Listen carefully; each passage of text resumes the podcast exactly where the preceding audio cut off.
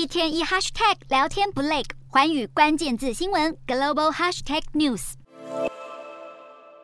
Now is the time to tackle the that Britain holding issues are back. 英国保守党党魁特拉斯在六号前往苏格兰高地的巴尔莫勒尔城堡接受女王伊丽莎白二世的任命，正式成为女王任内第十五位英国首相。接着他很快赶回伦敦，在首相官邸外发表就职演说。特拉斯把经济、能源还有国民健保列为当前三大优先事项。他在演说里重申会以大胆计划来减税改革，刺激经济成长，也再次预告他这星期就会采取行动。有别于前首相强生相对善于言辞，特拉斯倾向用。平铺直叙的论述风格，展现自己是踏实路线的政客。他强调英国一定能够挺过风暴，也在七号的第一场内阁会议前完成内阁任命。首先是夸腾成为英国第一位非裔财政大臣，科维利则是新任的外交大臣，而印度裔的布瑞佛曼被指名为内政大臣。这是英国史上第一次，包括首相在内的四个最高内阁职位没有任何一位白人男性。